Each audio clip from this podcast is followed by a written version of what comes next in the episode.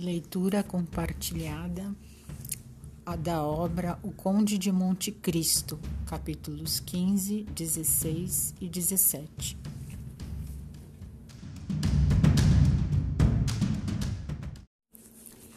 Capítulo 15, o número 34 e o número 27.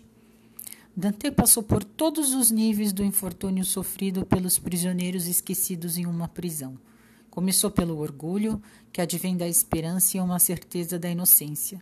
Depois chegou a duvidar de sua inocência, o que não deixava de justificar as ideias do diretor sobre a alienação mental. Enfim, caiu do alto do seu orgulho e implorou, não ainda a Deus, mas aos homens: Deus é o último recurso. O infeliz, que deveria ter começado pelo Senhor, esperava chegar a ele apenas depois de esgotar todas as outras esperanças. Dante implorou então que o tirassem de sua masmorra e o pusessem em outra, mesmo mais escura e profunda. Uma mudança, ainda de que desvantajosa, era sempre uma mudança e proporcionaria a Dante uma distração de alguns dias. Implorou para que lhe condescessem o passeio, o ar, livros, utensílios. Nada disso lhe foi concedido, porém, mesmo assim, continuava a pedir habituara-se a falar com seu novo carcereiro, embora este fosse, se isso é possível, mais mudo que o primeiro. Para falar com um homem, mesmo com um mudo, ainda era um prazer. Dante falava para ouvir o som da própria voz. Tentara falar quando estava sozinho, mas aí ficava com medo. Frequentemente, na época em que era livre, Dante tivera uma péssima imagem daqueles dormitórios de prisioneiros, compostos de vagabundos, bandidos e assassinos, cuja alegria ignóbil inclui orgias ininteligíveis e amizades aterradoras. Ansiou então por ser lançado em algum desses antros, a fim de ver outros rostos que não o daquele carcereiro impassível que se recusava a falar. Suspirava pela outra prisão com seu uniforme ultrajante, sua corrente no pé, sua marca no ombro. Pelo menos os galerianos estavam na companhia de semelhantes. Respiravam o ar, viam o céu, os galerianos eram muito felizes. Suplicou um dia ao carcereiro que lhe arranjasse um companheiro, qualquer um. Podia até ser aquele abade louco de que ouvira falar. Sob a carapaça de um carcereiro, por mais rude que este seja, resta também um pouco de humanidade. Na, aquele havia frequentemente, do fundo do coração, embora seu rosto nada dissesse, sentido pena do desvalido rapaz, para quem o cativeiro era tão penoso. Transmitiu o pleito do número 34 ao diretor, mas este, prudente, como se fosse um homem político, supôs que Dante quisesse amotinar os prisioneiros, tramar algum complô, contar com um amigo em alguma tentativa de evasão e disse não. Dante esgotara o círculo dos recursos humanos. Como dissemos que devia acontecer, voltou-se então para Deus. Todas as ideias devotas esparsas no mundo e que recolhem os infelizes vergados pelo destino vieram então confortar seu espírito. Lembrou-se das orações que sua mãe lhe havia ensinado e nelas descobriu um sentido até então inédito para si pois para o homem infeliz a oração permanece um amálgama monótono e vazio de sentido, até o dia em que a dor vem explicar ao desafortunado aquela linguagem sublime com a ajuda da qual ele fala a Deus. Rezou então, não com fervor, mas com raiva. Rezando bem alto, não se assustava mais com suas palavras e caía numa espécie de êxtase. Via Deus brilhando em cada palavra que pronunciava atribuía todas as ações de sua vida humilde e destruída àquele Deus Todo-Poderoso, tirava lições disso, propunha-se tarefas a cumprir e, no final de cada prece, introduzia a demanda interesseira que os homens dirigem com muito mais frequência a outros homens que a Deus. E perdoai-nos as nossas ofensas, assim como nós perdoamos aos que nos têm ofendido. Apesar de suas fervorosas preces, Dante continuou prisioneiro. Então seu espírito tornou-se sombrio. Numa nuvem adentrava-se diante de seus olhos. Dante era um homem simples e sem cultura. O passado permanecera para ele encoberto pelo véu escuro que a ciência levanta em parte. Não conseguia, na solidão da sua masmorra e no deserto de seu pensamento, reconstruir as eras passadas, reanimar os povos extintos, reconstruir as cidades antigas, que a imaginação amplia e poetiza e que passam diante dos olhos, gigantescas e iluminadas pelo fogo do céu, como os quadros babilônicos de Martim. Não dispunha senão do seu passado tão breve, do seu presente tão tenebroso, do seu futuro tão duvidoso. Dezenove anos de luz para meditar, talvez, durante uma noite eterna. Nenhuma distração assim podia vir em seu socorro. O espírito enérgico, que almejava apenas alçar voo através das eras, via-se obrigado a permanecer prisioneiro como uma águia na gaiola. Agarrava-se então a uma ideia a da sua felicidade destruída sem causa aparente e por fatalidade inaudita. Obstinava-se nessa ideia, girando-a, rodopiando-a em todos os ângulos e, por assim dizer, devorando-a com todos os dentes, como no inferno de Dante, o impiedoso Ugolino devora o crânio do arcebispo Roger. Dante não tivera senão uma fé passageira, baseada no poder, Perdeu-a como outros a perdem após o sucesso, porém não desfrutara dela. Ao ascetismo sucedeu o furor. Edmundo lançava blasfêmias que fazia o carcereiro recuar de horror. Dilacerava seu corpo contra as paredes da prisão.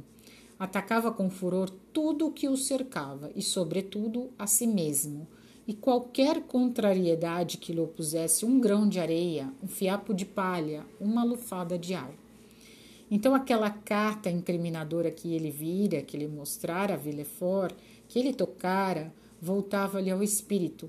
Cada linha flamejava sobre a muralha, como Menetekel Pérez de Baltazar. Ele dizia a si mesmo que fora o ódio dos homens, e não a vingança de Deus, que o mergulhara no abismo onde se achava. Destinava aqueles homens desconhecidos a todos os suplícios concebidos por sua fértil imaginação e sempre achava que os mais terríveis eram ainda brandos demais e, sobretudo, os curtos demais para eles, pois depois do suplício vinha a morte. E na morte estava, se não o repouso, pelo menos a insensibilidade que com ele se parece. De tanto se dizer, a propósito de seus inimigos, que a calma era a morte, e para quem deseja punir cruelmente são necessários outros meios além da morte, caiu na imobilidade taciturna das ideias de suicídio. Pobre daquele que, na ladeira da infelicidade, detém-se nessas ideias funestas. É um desses mares mortos que se estendem como o azul das ondas cristalinas, mas nas quais o nadador sente cada vez mais seus pés grudarem-se numa vasa betuminosa que o atrai para ela, o aspira e o traga. Imobilizado dessa forma, se a ajuda divina não lhe vem ao socorro, está tudo terminado e cada esforço que ele tenta o empurra mais para a morte. Entretanto, esse estado de agonia é menos terrível que o sofrimento que o precedeu e que o castigo talvez venha a seguir. É uma espécie de consolação vertiginosa que nos mostra o abismo escancarado e que no fundo do abismo o nada. Lá chegando, Edmundo encontrou certo consolo nessa ideia. Todas as suas mágoas, todos os seus sofrimentos, com um cortejo de espectros que arrastam atrás de si, pareceram alçar voo daquele canto de sua prisão, onde o anjo da morte podia pousar seu pé silencioso. Dante contemplou com calma sua vida passada, com terror de sua vida futura, e escolheu o meio termo, que lhe parecia ser um local de asilo. Às vezes, dizia-se então, em minhas longas viagens, quando eu ainda era um homem, e quando esse homem livre e potente lançava a outros homens ordens que eram executadas, eu vi o céu se cobrir, o mar fremir e rugir, a tempestade nascer num canto do céu, e como uma águia gigantesca, unir os dois horizontes com suas asas. Então eu percebia que meu navio não passava de um refúgio impotente, pois meu navio, leve como uma pluma na mão de um gigante, tremia e eriçava-se por si mesmo. Logo em seguida, ao estrépito terrível das lâminas, das lâminas, o aspecto dos rochedos afiados me anunciava a morte, e a morte me apavorava. Eu fazia todos os esforços para deles escapar e reunia todas as forças do homem e toda a inteligência do marinheiro para lutar contra Deus. Era porque então eu era feliz. Era porque retornar à vida era retornar à felicidade. Era porque eu não escolhera aquela morte, eu não a chamara. Era porque o sono, enfim, me parecia penoso naquela cama de algas e pedras. Era porque eu me indignava, eu que me julgava uma criatura feita à imagem de Deus, por servir após a minha morte de carniça para gaivotas e abutres. Mas hoje é diferente. Perdi tudo que podia me fazer amar a vida. Hoje a morte me sorri como uma ama de leite à criança que ela vai embalar. Mas hoje morro de boa vontade e durmo cansado e alquebrado, como dormia depois de uma daquelas noites de desespero e de raiva, durante as quais contei três mil voltas no meu quarto, isto é, trinta mil passos isto é, aproximadamente 50 quilômetros. Quando esse pensamento germinou no espírito do rapaz, ele se tornou mais suave, mais risonho. Conformou-se com sua cama dura e seu pão preto. Comeu menos, não dormiu mais e achou razoavelmente suportável aquele resto de existência que estava certo de poder abandonar quando quisesse, como deixamos uma roupa usada. Havia duas formas de morrer. Uma era simples, Tratava-se de prender seu lençol em uma barra da janela e se enforcar. A outra consistia em fingir comer e se deixar morrer de fome. A primeira era por demais repugnante para Dante. Fora criada em um meio ao horror dos piratas, pessoas que são enforcadas nas vergas dos navios. O enforcamento era para ele, portanto, uma espécie de suplício infamante, a qual não pretendia aplicar a si mesmo. Adotou então a segunda e começou sua execução naquele mesmo dia. Cerca de quatro anos haviam decorrido em meias alternativas que relatamos. No fim do segundo, Dante deixara de contar os dias e recaíra naquela ignorância do tempo em que outrora lhe tiraram o inspetor. Dante havia dito: Quero morrer, e escolhera seu gênero de morte. Então concentrara-se nele e, com medo de voltar atrás em sua decisão, Jurara para si mesmo morrer daquela maneira. Quando me servirem a refeição da manhã e a refeição da noite, pensava, joga a comida pelas grades e finge ter comido. Fez como, como se prometera fazer. Duas vezes por dia, pelo pequeno vão gradeado que não lhe permitia vislumbrar senão o céu, atirava seus víveres, a princípio alegremente, depois mais refletidamente, depois arrependido foi obrigado a se lembrar do juramento que fizera, de modo a ter forças para consumar seu terrível desígnio.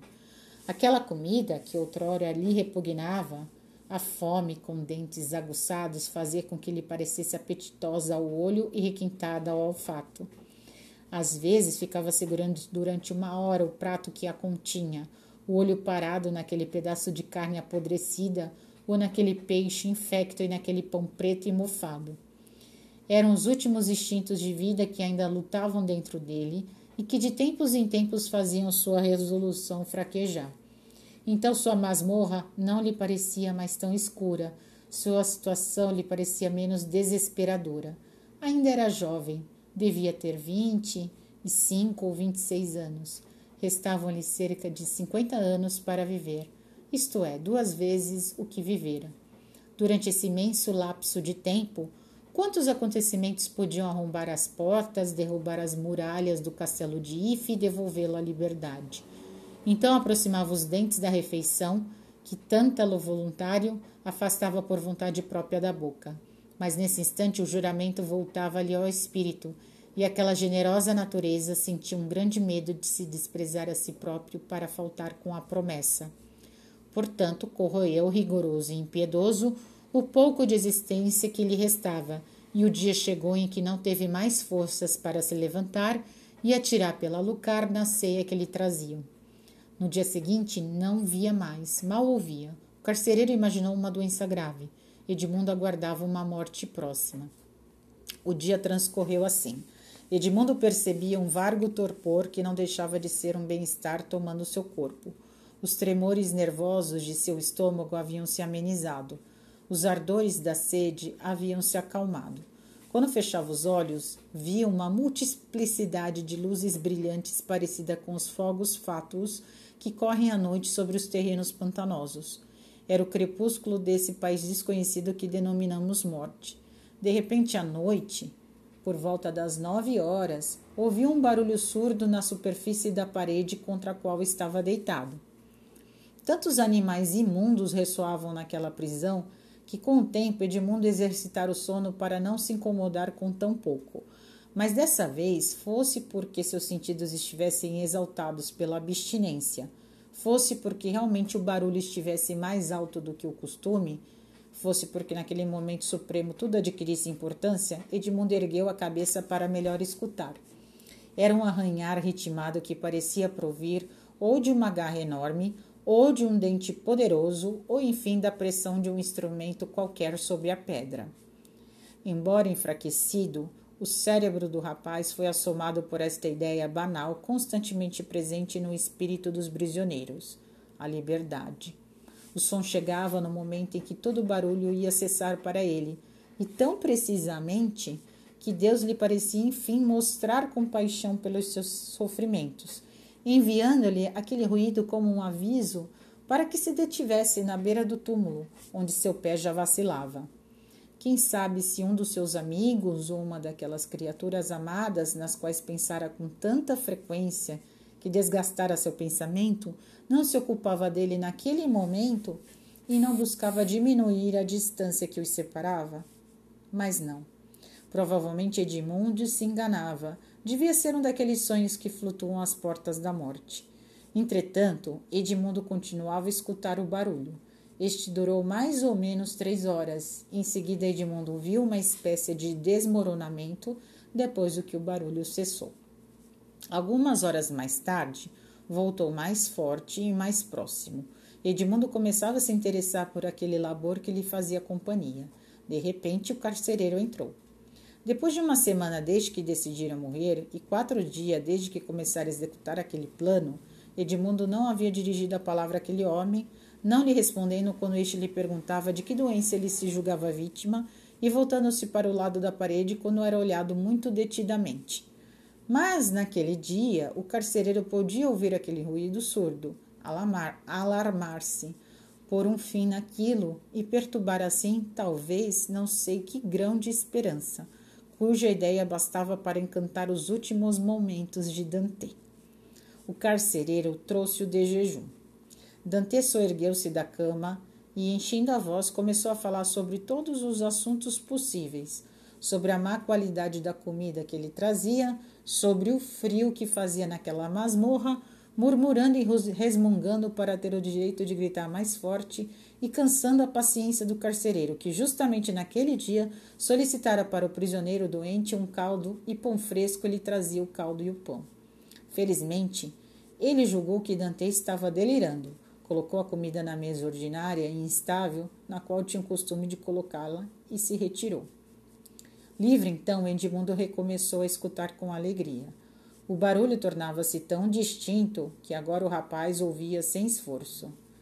Não resta mais dúvida, disse consigo, uma vez que este barulho continua, a despeito do dia, é porque algum infeliz prisioneiro deve estar trabalhando para a sua libertação ah, como eu o ajudaria se estivesse perto! Em seguida, uma nuvem escura cobriu subitamente essa aurora de esperança naquele cérebro, habituado à desgraça e desacostumado com as alegrias humanas. Assim, não demorou a lhe ocorrer que aquele barulho podia ter como causa o trabalho de operários enviados pelo diretor para reparar uma cela vizinha. Era fácil certificar-se disso, mas como arriscar uma pergunta? De certo, era muito simples esperar a chegada do carcereiro, fazê-lo escutar aquele barulho e ver a cara que faria ao escutá-lo. Mas proporcionar-se tal prazer não era atrair interesses preciosos demais para uma satisfação tão curta. Infelizmente, a cabeça de Edmundo, sino vazio, estava ensurdecida pelo zumbido de uma ideia. Sentia-se tão fraco que seu espírito flutuava como um vapor incapaz de se condensar em torno de um pensamento. Edmundo não viu senão meio de restituir nitidez à sua reflexão e lucidez ao seu juízo. Voltou os olhos para o caldo ainda fumegante que o carcereiro acabava de deixar sobre a mesa, levantou-se, Foi encamaleando até ele, pegou a xícara, levou aos lábios e engoliu a beberagem que ela continha com uma indescritível sensação de bem-estar. Teve então a coragem de se refrear, ouvira dizer que infelizes náufragos recolhidos, extenuados pela fome, haviam morrido depois de haverem gulosamente devorado uma comida demasiadamente substancial. Edmundo devolveu à mesa o pão que se aproximava de sua boca e voltou a se deitar. Edmundo não queria mais morrer. Logo sentiu o dia voltando-lhe ao cérebro. Todas as suas ideias, vagas e quase imponderáveis, reassumiam seu lugar naquele tabuleiro maravilhoso em que uma casa a mais pode bastar para estabelecer a superioridade do homem sobre os animais. Conseguiu pensar e fortalecer seu pensamento com o raciocínio. Então disse consigo: Preciso fazer um teste, mas sem comprometer ninguém. Se o trabalhador for um operário comum, basta eu bater na minha parede e ele logo interromperá sua tarefa para tentar adivinhar quem é que está batendo e com que objetivo bate. Mas, como seu trabalho deve ser não apenas lícito, mas também encomendado, ele logo retomará esse trabalho. Se ao contrário for um prisioneiro, o barulho que farei irá assustá-lo. Ele temerá ser descoberto interromperá o trabalho e não retomará senão à noite, quando julgar todos deitados e dormindo. Sem demora, Edmundo levantou-se outra vez. Agora suas pernas não vacilavam mais e seus olhos não estavam mais ofuscados. Dirigiu-se a um canto de sua cela, puxou uma pedra afrouxada pela umidade e voltou para bater no muro, bem, bem sobre o ponto onde o barulho era mais nítido. Deu três batidas. Já a primeira, o barulho cessara como por mágica. Edmundo escutou com toda a sua alma. Uma hora se passou, duas horas se passaram, nenhum barulho novo se fez ouvir. Edmundo gerara um silêncio absoluto do outro lado da muralha. Cheio de esperança, Edmundo comeu um pouco do pão, engoliu uns goles de água e, graças à constituição poderosa com que a natureza o dotara, viu-se quase como antes. O dia passou, o silêncio perdurava. A noite chegou sem que o barulho houvesse recomeçado. É um prisioneiro, pensou Edmundo exultante.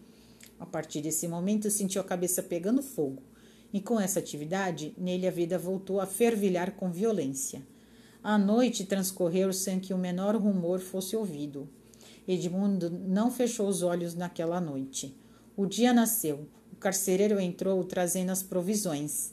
Edmundo já havia devorado as antigas, devorou as novas, escutando incessantemente aquele barulho que não voltava, tremendo só de pensar que ele interrompera para sempre, fazendo cinquenta ou sessenta quilômetros em sua masmorra, sacudindo durante horas inteiras as barras de ferro do respiradouro, devolvendo a elasticidade e o vigor aos seus membros por meio de um exercício desaprendido havia muito tempo dispondo-se finalmente a retomar a luta contra o destino. Como faz, esticando os braços e esfregando óleo no corpo, o lutador prestes a entrar na arena. Nos intervalos dessa atividade febril, permanecia atento para verificar se o barulho não voltava, impacientando-se com a prudência daquele prisioneiro, que mal cogitava ter sido distraído em sua obra de liberdade por um outro prisioneiro que tinha no mínimo a mesma urgência de liberdade. Três dias se passaram, setenta e duas horas fatídicas contadas minuto a minuto. Finalmente, uma noite, quando o carcereiro acabava de fazer sua última visita, quando pela centésima vez Dante colava seu ouvido na muralha, pareceu-lhe que uma bala imperceptível percutia surdamente em sua cabeça, contrastando com as pedras silenciosas. Dante recuou para sossegar bastante seu cérebro abalado, deu umas voltas na cela e voltou a instalar o ouvido no mesmo lugar. Não restava mais dúvida, acontecia alguma coisa do outro lado. O prisioneiro reconhecera o perigo da manobra e adotara outra, provavelmente substituindo, para tocar sua obra com mais segurança, a alavanca pelo cinzel. Animado com essa descoberta, Edmundo resolveu ajudar o infatigável trabalhador. Começou por mover sua cama, através da qual lhe parecia que a obra de libertação se realizava. Depois procurou com os olhos um objeto com que pudesse corroer a muralha, fazer cair a argamassa úmida, enfim, soltar uma pedra. Nada se apresentou à sua vista. Não tinha nem faca nem instrumento cortante, apenas os ferros das barras, e tantas vezes certificara que essas estavam bem fixadas que sequer valia a pena tentar sacudi-las. Seus móveis resumia-se a uma cama, uma cadeira, uma mesa, um balde, uma jarra. Nessa cama havia traves de ferro, mas estas eram fixadas nas madeiras com parafusos. Seria preciso uma chave de parafuso para tirá-los e arrancar aquelas traves. Na mesa e na cadeira, nada. O balde já tivera uma alça, mas esta alça fora levada. Não restava senão recurso para Dante. Era quebrar a jarra e, com um caco pontiagudo de arenito, pôs-se ao trabalho. Deixou a jarra cair sobre uma laje e a jarra espatifou-se. Dante escolheu dois ou três cacos pontiagudos, escondeu em sua enxerga e deixou os outros espalhados no chão. O acidente com a jarra era corriqueiro demais para que alguém desconfiasse de alguma coisa. Edmundo tinha a noite inteira para, para trabalhar. Mas no escuro o trabalho era mais complicado, pois precisava trabalhar as apalpadelas, logo percebendo que deteriorava o instrumento informe contra um arenito mais duro. Empurrou novamente a cama e esperou o dia, com a esperança recuperar a paciência. A noite inteira escutou e ouviu um mineiro desconhecido levando adiante sua obra subterrânea. Veio o dia, o carcereiro entrou. Dante lhe disse que ao beber na véspera diretamente da jarra, esta escapara de suas mãos e se quebrara ao cair. O carcereiro foi resmungando buscar uma jarra nova, sem sequer se dar ao trabalho de levar os cacos da velha. Voltou um instante depois, recomendou mais cuidado ao prisioneiro e saiu. Dante escutou com uma alegria indescritível o ranger dos ferrolhos que antes sempre se fechavam, trancavam seu coração. Escutou o barulho dos passos se afastando. Então, quando esse barulho se extinguiu, correu para sua enxerga, que removeu, e à luz do tênue raio de dia que penetrava na masmorra, constatou a tarefa inútil que empreendera na noite precedente, ao se dirigir ao corpo da pedra, em vez do reboco que cercava suas extremidades. A umidade tornara aquele reboco quebradiço. Dante percebeu com o coração acelerado e alegre que o reboco soltava-se por fragmentos. Era bem verdade que aqueles fragmentos eram quase átomos. Ainda assim, em meia hora, Dante havia retirado um punhado. Um matemático teria sido capaz de calcular que, com cerca de dois anos de trabalho, supondo que não se encontrasse a rocha, seria possível abrir uma passagem de 60 centímetros de largura por 6 metros de profundidade. O prisioneiro lamentou não se haver dedicado àquele trabalho nas longas horas sucessivamente decorridas, cada vez mais lentas, que desperdiçara com a esperança, a prece e o desespero. Havia quase seis anos que estava confinado naquela masmorra. Quanto trabalho, por mais lento que fosse, não teria realizado. E a esta ideia deu-lhe um novo alento. Em três dias conseguiu, com precauções inauditas, retirar toda a argamassa e deixar a pedra nua. A muralha era feita de pedras de alvenaria, no meio das quais, para reforçar a solidez, havia sido colocada uma ou outra pedra de corte.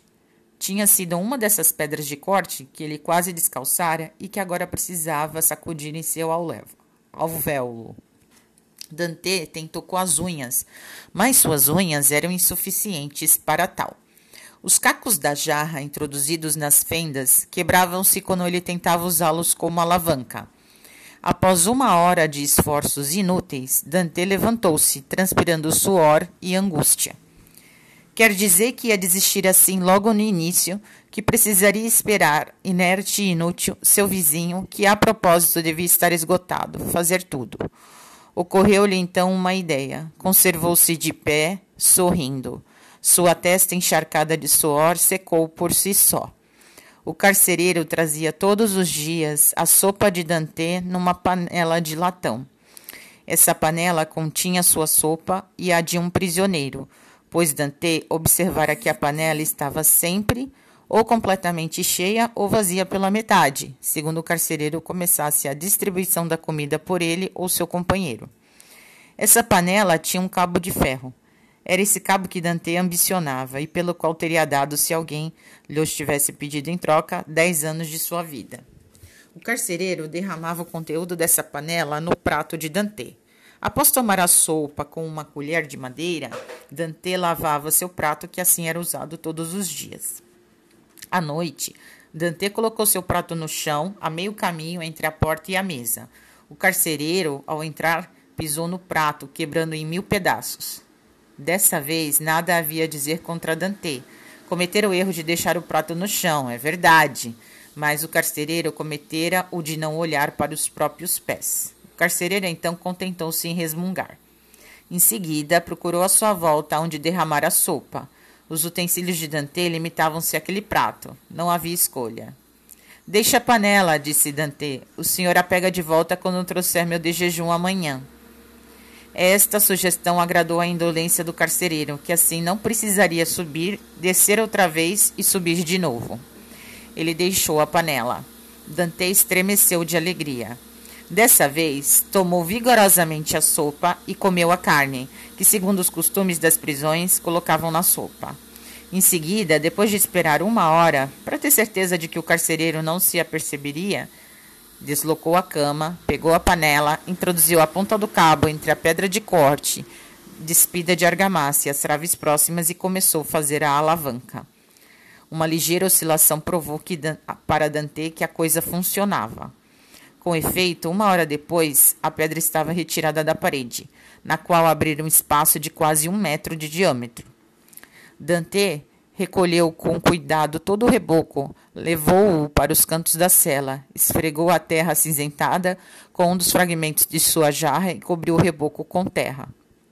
Em seguida, querendo aproveitar aquela noite em que o acaso, ou melhor, que sua engenhosa trama lhe propiciara um instrumento tão precioso, continuou a cavar obstinadamente. Já ao nascer do sol, recolocou a pedra em seu buraco, empurrou novamente a cama contra a muralha e se deitou. O de jejum, o de jejum consistia em um pedaço de pão. O carcereiro entrou e colocou esse pedaço de pão sobre a mesa. Ora, não vai me trazer outro prato? perguntou Dante. Não, disse o carcereiro. O senhor é um desastrado. Destruiu sua jarra e fez com que eu quebrasse seu prato. Se todos os prisioneiros causassem tantos estragos, a direção não aguentaria.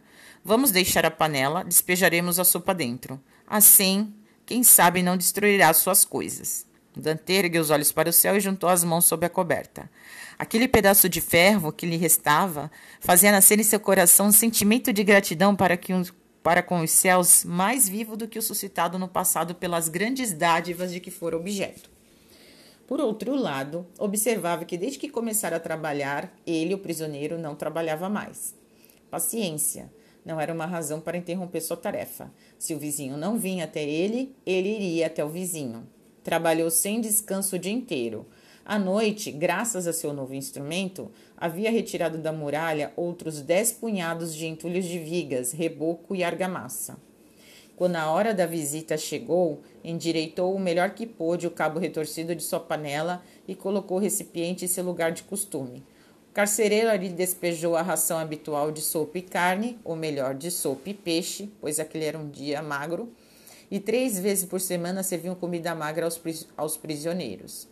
Esta teria sido outra maneira de calcular o tempo, se há muito Dante não houvesse abandonado tal cálculo. Despejada a sopa, o carcereiro se retirou. Dessa vez, Dante quis se certificar de que o vizinho realmente parara de trabalhar. Pôs-se à escuta. Tudo estava tão silencioso quanto naqueles três dias durante os quais os trabalhos haviam sido interrompidos. Dante suspirou. Era evidente que o vizinho desconfiava dele. Entretanto, não se desencorajou e continuou a trabalhar a noite inteira. Porém, após duas ou três horas de labuta, topou com um obstáculo. O ferro não funcionava mais, escorregando sobre uma superfície plana. Dante apalpou o obstáculo e constatou que atingira uma viga. Essa viga atravessava, ou melhor, obstruía completamente o buraco iniciado por Dante. Agora via-se obrigado a cavar por cima ou por baixo. O desafortunado rapaz não esperava por aquele obstáculo. Oh, meu Deus, meu Deus! exclamou. Rezei tanto para vós que esperava haver me escutado. Meu Deus! Após ter confiscado a liberdade da minha vida, meu Deus, após ter confiscado a calma da minha morte, meu Deus, chamando-me de volta à vida, meu Deus, tende piedade de mim, não, não me deixeis morrer no desespero. Quem fala de Deus e de desespero ao mesmo tempo? articulou uma voz que parecia vir do subterrâneo e que, abafada pela opacidade, chegava ao rapaz em um tom sepulcral. Edmundo sentiu um calafrio e recuou de joelhos. Ah, ouço um homem falar. Havia quatro ou cinco anos que Edmundo ouvia apenas o seu carcereiro, e um carcereiro nunca é um homem para um prisioneiro. É uma porta viva acrescentada à sua porta de carvalho. É uma barra de carne acrescentada às suas barras de ferro. Em nome dos céus! exclamou Dante. O senhor que falou, fale mais, embora sua voz tenha me assustado. Quem é o senhor? Primeiro, quem é o senhor? replicou a voz. Um infeliz prisioneiro, respondeu Dante, que não opunha, por sua vez, nenhuma dificuldade para responder. De que país? Francês. Seu nome? Edmundo Dante. Sua profissão? Marinheiro. Há quanto tempo está aqui? Desde 28 de fevereiro de 1815. Seu crime? Sou inocente. Mas de que é acusado? De ter conspirado para o retorno do imperador. Como assim? Para o retorno do imperador? O imperador então não ocupa mais o trono? Abdicou em Fontainebleau em 1814 e foi deportado para a ilha de Elba. Mas há quanto tempo está aqui o senhor que ignora tudo isso? Desde 1811. Um arrepio percorreu Dante. Aquele homem tinha quatro anos de prisão a mais que ele. Muito bem, não cabe mais, disse a voz, falando bem rápido. Diga-me apenas em que altura se situa a escavação que fez. No nível do chão. Como a esconde? Com a minha cama. Já mudaram sua cama de lugar depois que entrou da prisão? Nunca. Para onde dá sua cela? Para uma galeria. E a galeria vai dar no pátio. Que lástima, murmurou a voz. Oh, meu Deus, o que aconteceu? exclamou Dante.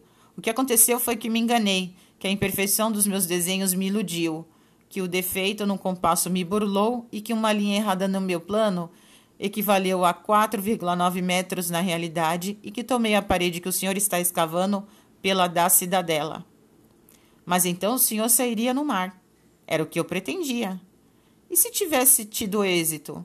Teria começado a nadar, alcançaria uma das ilhas que cercam o castelo de Ife, fosse pela ilha de Daume, fosse pela ilha de Tibolém, fosse mesmo pela costa, e então estaria salvo. Teria conseguido nadar até lá? Deus teria me dado forças, mas tudo agora está perdido. Tudo? Sim, por precaução, veja o túnel novamente, não trabalhe mais, não faça nada e não espere notícias minhas.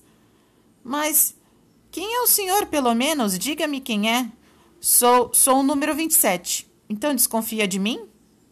Perguntou Dante.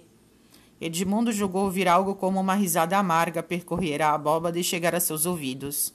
Ah, sou um bom cristão! exclamou, adivinhando instintivamente que aquele homem cogitava abandoná-lo. Juro por Jesus Cristo que eu me faria matar antes de permitir que os meus verdugos e os meus tivessem uma pálida ideia da verdade. Mas em nome dos céus, não me prive de sua presença, não me prive da sua voz. Ou juro ao Senhor, pois estou no fim das minhas forças, arrebento minha cabeça contra a muralha e o Senhor carregará minha morte nas costas. Quantos anos tem? Sua voz me parece a de um rapaz. Não sei a minha idade, pois não calculo o tempo desde que estou aqui. O que eu sei é que eu ia completar 19 anos quando fui preso em 28 de fevereiro de 2015. 26 anos incompletos, murmurou a voz. Convenhamos, ninguém ainda é traidor nessa idade. Oh, não, não, juro que não, repetiu Dante. Já lhe disse e digo outra vez, antes de ser retalhado em pedaços do que o trair. O senhor fez bem em falar comigo, fez bem em me implorar pois eu ia elaborar outro plano e me afastar do senhor. Mas sua idade me tranquiliza. Vou me juntar ao senhor. Espere. Quando? Preciso calcular nossas possibilidades. Aguarde um sinal da minha parte. Mas não vai me abandonar. Não me deixará sozinho. Ou virá até mim, ou me permitirá ir até o senhor. Fugiremos juntos, e se eu não conseguir fugir, falaremos o Senhor das pessoas que ama, eu das pessoas que amo. Deve amar alguém. Sou sozinho no mundo, então amará a mim. Se for jovem, serei seu colega. Se for velho, serei seu filho. Tenho um pai que deve ter uns 70 anos, se ainda vive.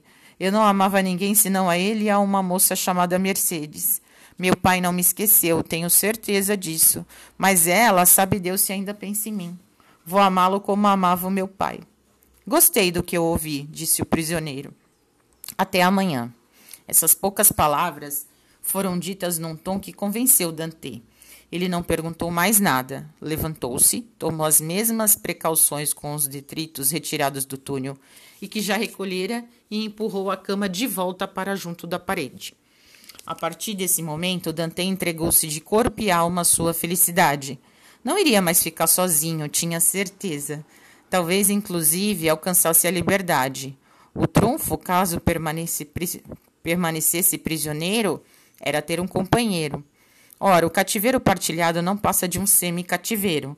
Lamentações feitas em comum são quase preces. Preces feitas a dois são quase graças concedidas.